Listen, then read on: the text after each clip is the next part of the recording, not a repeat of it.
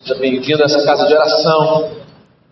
Muito bem, eu queria convidar você a voltar os seus olhos para um salmo, que é o salmo de número 90, verso de número 12.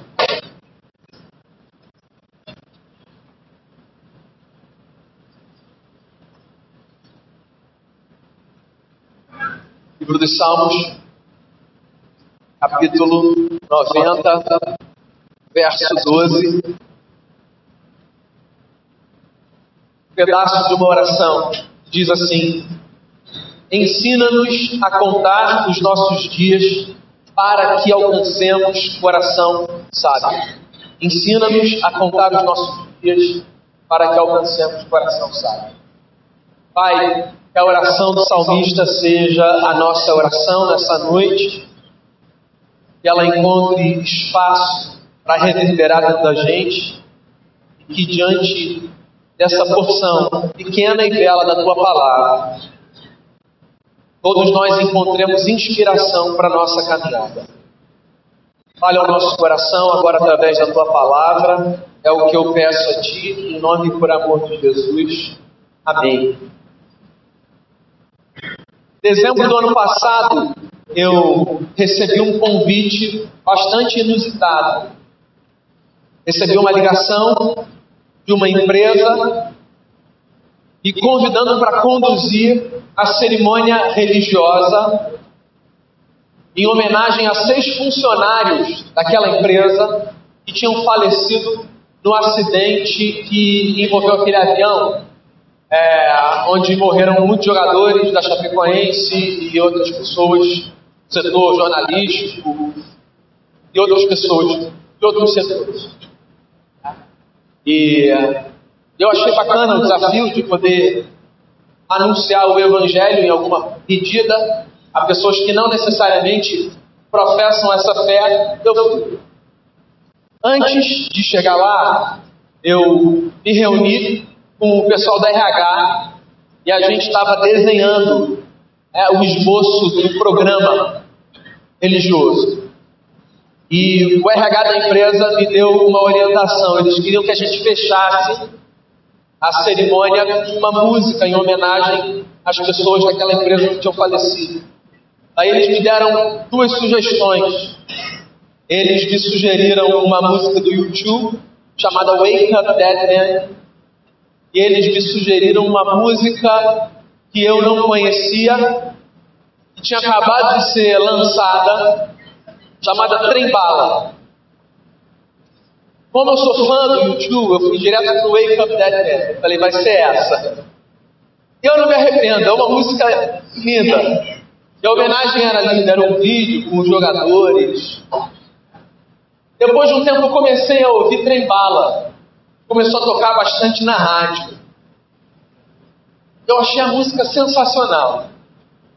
A letra muito singela, cheia de poesia e de leveza, e que conseguia expressar a maior angústia que a gente tem. Sabe qual é a maior angústia que a gente tem? A angústia de não termos controle sobre a nossa existência. Essa é a maior angústia do ser humano. Nós sermos lembrados pelas circunstâncias de que nós não temos absolutamente nenhum controle sobre a existência. Esse negócio de controlar a existência é tão forte para a gente que nós tratamos coisas que não são nossas do ponto de vista do controle, nos referindo a elas como nossas. Por exemplo, a gente fala da nossa vida. Minha vida é minha. Ninguém manda em mim. Eu que decido o que eu vou fazer. A gente trata as pessoas com as quais a gente se relaciona como nossas. Os meus filhos são meus filhos, a minha mulher é minha mulher, os meus amigos são meus amigos, os meus pais são meus pais. A gente trata o tempo como se ele fosse nosso. A ironia é que nós não temos controle sobre a nossa história, sobre os nossos filhos, os nossos amigos, o nosso cônjuge, os nossos pais, nem sobre o nosso tempo. Nós não temos controle sobre absolutamente nada. Mas a gente vive como se a gente tivesse. Eu acho que é uma defesa. Eu acho que a gente precisa caminhar assim para que a gente tenha um mínimo de paz no coração. E aí, às vezes, circunstâncias da vida, como a perda de alguém, como uma enfermidade não anunciada, como um tempo que a gente lê depois que foi perdido, circunstâncias da vida nos vêm lembrar que nós, na verdade, não temos a menor condição de agarrar nos dedos aquilo que nós supomos ter. Inclusive, o sábio dos seus eclesiastes tem um tratado genial sobre isso. Ele diz assim: vaidade de vaidades, tudo é vaidade. A palavra vaidade, no vocabulário do sábio, no hebraico, significava vapor. Aquilo que não pode ser capturado pela mão do homem. Aquilo que escapa por entre os nossos dedos. Vaidade era isso para o sábio. Vaidade era essa vida que é vivida com a ilusão de que está completamente sob controle, mas que na verdade escapa por entre os meus dedos e os seus dedos. Se eu pedir a você para contar alguma coisa, eu tenho quase certeza que você vai ter condição de fazer isso, certo? Por exemplo, se eu perguntar a você quantos anos você tem, se eu perguntar a você há quanto tempo esse culto começou, uma das primeiras coisas que a gente aprende a fazer na vida é contar. Então, quando os meus filhos eram pequenininhos e não conseguiam, por exemplo, discernir pensamento abstrato e pensamento assim, lógico e racional, quando eles não conseguiam ainda fazer muitas coisas e concatenar frases e ideias, quando eles não conseguiam se equilibrar ainda seu próprio peso, uma coisa eles já conseguiam fazer. Quantos anos você tem? Ou então, quantos anos você vai fazer? Um. Porque é uma das primeiras coisas que a gente aprende a fazer, contar. Por exemplo, nós contamos os nossos dias pelos anos que nós acumulamos. Nós fazemos festa, nós reunimos família, amigos, e nós contamos mais 365 dias de vida. Quando o filho é bebê, até ele completar um ano, sobretudo se ele for o primeiro filho, o segundo já não tem mais isso. Os dias são contados pelos meses que se completam. Um mês, dois meses, três meses. É uma coisa muito intuitiva contar. Aí eu olho para esse texto, e eu olho para quem escreveu esse texto, e eu me faço uma pergunta. É a seguinte: por que, que um homem como Moisés, um grande profeta e legislador, um grande líder, um homem que entendia bastante de cultura, de vida, e foi educado na casa de ninguém menos do que o rei da nação mais poderosa do seu tempo. Por que, que Moisés, quando fez uma oração, pediu assim a Deus? Ensina-nos a contar os nossos dias para que alcancemos coração sábio. Assim, com todo respeito a Moisés, parece uma oração meio boba, né? A gente pede a Deus para manter o emprego, a gente pede a Deus para ajudar a gente a restaurar relacionamento, a gente pede a Deus é, para passar na prova da faculdade, da escola, a gente pede a Deus umas coisas que a gente acha meio difíceis de serem feitas pela gente. Agora, pedir a Deus ajuda para contar parece não combinar muito com a erudição e com a capacidade intelectual de um profeta como Moisés. Então eu suponho que quando Moisés diz assim, ensina-nos a contar os dias, eu suponho que ele não esteja falando assim dessa conta simples que os nossos filhos, quando tinham por volta de um ano, conseguiam fazer. Eu acho que Moisés está falando de outra coisa. Eu acho que Moisés está falando do seguinte. Eu acho que Moisés está falando sobre o desafio de eu e você vivermos cada dia de tal forma que os nossos dias contem. Você sabe por quê? Eu não sei se você já parou para pensar, mas tem dia que é tão mal vivido, parece que nem pouco. Tem dia que é tão mal vivido que parece que é desperdiçado. Tem dia que é tão mal vivido que parece que é jogado fora, descartado. Nem todo mundo que existe sabe viver. Tem gente, inclusive, que parece ter o dom de transformar a sua existência numa tragédia e a dos outros no inferno. Tem gente que se arrasta e acumula dias. Tem gente que desiste deles, que para mim é uma das maiores tragédias que pode nos acometer. Parece que o Moisés está dizendo para a gente que existe uma sabedoria que eu e você podemos cultivar e devemos cultivar. E essa sabedoria é a sabedoria de vivermos. Cada dia nosso como se ele pudesse ser contado como um dia de fato vivido. É daí que eu me lembro da música Tem Bala, que foi a música que eu não escolhi lá para homenagem. Não sei se você conhece. Eu vou ler a letra dessa música. Poderia cantar. Mentira, não poderia. Não tenho essa condição. Diz assim: não é sobre ter todas as pessoas do mundo para si. É sobre saber que em algum lugar alguém zela por ti. É sobre cantar e poder escutar mais do que a própria voz. É sobre dançar na chuva de vida que cai sobre nós. É saber se sentir infinito num universo tão vasto e bonito. É saber sonhar e então fazer valer a pena cada verso daquele poema sobre acreditar. Não é sobre chegar no topo do mundo e saber que venceu. É sobre escalar e sentir que o caminho te fortaleceu. É sobre ser abrigo e também ter morada em outros corações. E assim ter amigos contigo em todas as situações. A gente não pode ter tudo, qual seria a graça do mundo se fosse assim? Por isso eu prefiro os sorrisos e os presentes que a vida trouxe para perto de mim.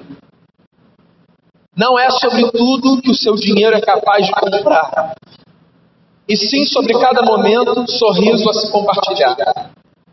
Também não é sobre correr contra o tempo para ter sempre mais.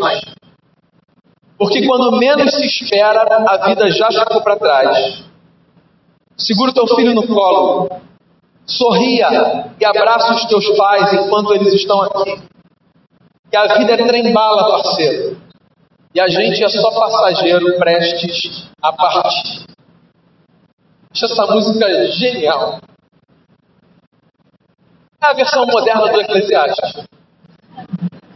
Vaidade de vaidade. Da vaidade. É a vida que a gente acha que a gente controla os caras. Ou a gente curte e aproveita e desfruta o que Deus deu para gente.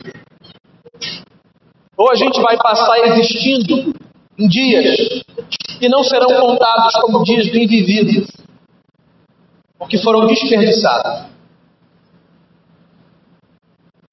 Eu acho que uma das maneiras mais precisas da gente aprender a contar é encarando cada dia como um milagre. Cada dia um milagre. Há alguns anos faleceu um dos meus escritores latino-americanos favoritos, Eduardo Galeano. Há um poema do Eduardo Galeano lindíssimo, chamado Direito ao Delírio. E nesse poema, o Galeano disse assim: que nós vivamos Cada manhã como se fosse a primeira e cada noite como se fosse a última. Você sabe, os hebreus acreditavam muito nisso. Havia entre os rabinos em Israel alguns que gostavam de considerar cada ciclo de 24 horas como uma experiência de ressurreição. E eles gostavam de encarar a vida da seguinte forma: eles diziam que um milagre acontecia todos os dias com todo ser, com todo ser, todo indivíduo. O milagre da morte ao dormirmos e o milagre da ressurreição ao acordarmos no outro dia. Eu gosto dessa ideia, ainda que poética, da tradição judaica, porque ela ajuda a gente a combater a tragédia da rotina. Todos nós precisamos de rotina. Mas um efeito colateral trágico da rotina é a da banalização de elementos que deveriam ser tratados como sagrados. Então, porque nós fazemos algumas coisas todos os dias, nós simplesmente desconsideramos o elemento sagrado que há neles. E às vezes nós só descobrimos a sacralidade de algumas coisas quando nós perdemos essas coisas. Alguns abraços só são valorizados quando nós não podemos mais dar. Alguns conselhos só são acolhidos quando nós não conseguimos mais ouvir a voz daquele que nos aconselhava. Algumas palavras que nós rechaçávamos como palavras não necessárias, em algum momento se mostram essenciais para a nossa vida. E a gente descobre um negócio que muito do que a gente negligenciou e rechaçou e desprezou, na verdade foi fundamental para fazer a gente chegar onde a gente chegou. E a questão não é gerar culpa ou angústia na gente quando a gente não pode mais ter o que a gente teve e não valorizou na hora certa. A questão é fazer a gente acordar quanto antes e perceber que cada dia é um milagre dos céus. E que cada nova manhã, de fato, é uma experiência de ressurreição. E que cada ciclo de 24 horas para mim e para você não se repete. E que cada experiência é única. E que o abraço que você deu no seu filho, você não vai dar amanhã, ainda que amanhã seja o mesmo filho. Porque cada abraço é um abraço. E que cada eu te amo que você disse para a pessoa que você amava não vai ser dito de novo da mesma forma, porque cada experiência é única e nada se repete. Nós somos um milagre, todos os dias a mesma pessoa, ainda que todos os dias uma pessoa completamente diferente. As nossas experiências nos modificam, as nossas percepções de mundo nos modificam. O Tim Keller fala sobre isso num livro maravilhoso, citando um filósofo. O livro é o significado do casamento. Ele diz: o casamento é um mistério. Porque estar casado significa todos os dias dormir e acordar ao lado de uma pessoa completamente nova, ainda que seja a mesma. Porque todos os dias nós somos transformados. E é por isso que, mesmo indo para o mesmo trabalho, indo para a mesma igreja, sentando à mesa com as mesmas pessoas, dormindo ao lado da mesma pessoa, você jamais fará duas vezes a mesma coisa. Porque a vida é um milagre. Nenhum dia é igual ao outro. É um profeta na Bíblia que é, às vezes, subestimado pelas suas lamentações. Jeremias. Que bom que tem um profeta que lamenta. Que bom que tem alguém que chora. Porque assim a gente não precisa acreditar que a história dos filhos de Deus é uma história de super-heróis. O Jeremias foi um profeta que viveu num tempo terrível. Nos dias do Jeremias, as ruas de Jerusalém se transformaram em mar de sangue.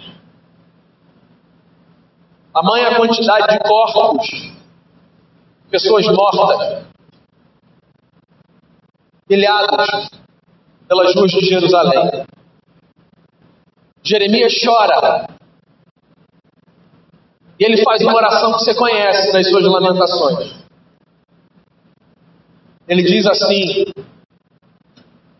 As misericórdias do Senhor são a causa de não sermos consumidos, porque as suas misericórdias não têm fim, renovam-se cada manhã. Grande é a sua fidelidade. Você sabe que a palavra que o Jeremias usa aqui e que aparece na minha vida, na minha Bíblia e na sua Bíblia, traduzida por misericórdia, é a expressão hebraica Hashan, ou Hakan. Sabe o que ela significa? Ventre. Quando os hebreus queriam falar dessa disposição divina de sustentar a gente, eles falavam usando a mesma palavra que era usada para falar do ventre da mulher. Ventre. Eu acho isso lindo. O ventre é o lugar onde o que há de mais precioso é gerado. E o que o profeta está falando na hora da sua angústia é que ele acredita que o Deus a quem ele serve não tem o seu ventre fechado. Pelo contrário, todas as manhãs, o ventre do Eterno faz nascer um novo capítulo na minha história e na sua história, ainda que os dias nos sejam maus. Eu gosto de acreditar nisso. Eu carrego isso como esperança para a vida. Porque os dias não são todos belos. E há dias que são contados, mas que são contados com muito suor. E em meio a muitas lágrimas. Há dias que são contados com alegria, mas há dias que são contados com dor. Mas quando a gente vive com esperança, valoriza cada momento que Deus nos dá, cada dia é contado e não desperdiçado. Ensina-nos a contar os nossos dias para que alcancemos coração sábio.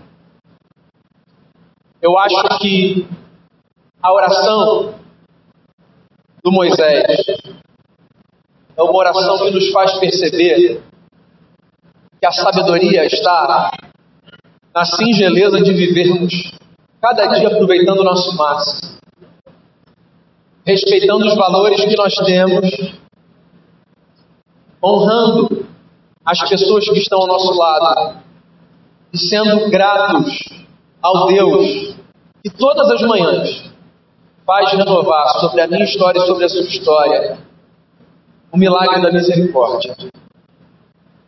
Jesus ensinou isso para a gente. Basta cada dia o seu mal. Então, meu conselho a você, nessa noite, diante da palavra do profeta, é: segura o teu filho no colo, sorria e abrace os teus pais enquanto eles estão aqui. Porque a vida é trem bala, parceiro. E a gente é só passageiro prestes a partir. É a graça maravilhosa que embala a nossa história nos faça desfrutar cada dia com responsabilidade, com a ética do Evangelho, com gratidão no coração e em amor aqueles que estão ao nosso lado, presente de Deus na nossa história. Feche seus olhos. Expresse a Deus em oração a sua gratidão.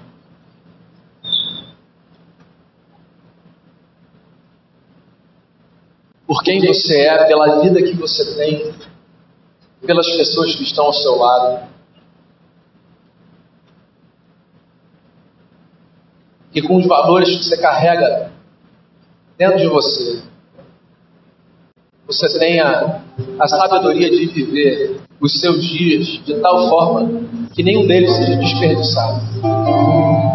Nós somos um povo que vive pela graça. E essa canção seja para você uma inspiração a viver grato ao Senhor. Obrigado, Senhor, por tão generoso amor. Obrigado pelo milagre da vida. Obrigado pelo privilégio de podermos enxergar a história como uma sucessão de milagres. Ainda que muitas vezes contrariados, ainda que muitas vezes sem explicação para tantas coisas que acontecem, ainda que muitas vezes entristecidos, ainda assim reconhecemos que cada dia é um milagre dos céus. E que a gente viva como quem de fato acredita nessa verdade, que as nossas relações não sejam aprisionadas no mecanicismo da rotina, que os nossos abraços não sejam economizados, que as nossas palavras não sejam destruidoras, mas edificadoras, que os nossos olhares sejam restauradores, que o sol não se ponha sobre a nossa ira, que a gente aprenda a viver cada manhã como se fosse a primeira e cada noite como se fosse a última. E que a beleza de cada dia seja embalada pela gratidão do nosso coração a Ti, porque a nossa história é um presente dos céus. Obrigado, Jesus, por ser o nosso sustentador. Que a Tua palavra nos inspire na caminhada. Em nome de Jesus. Amém.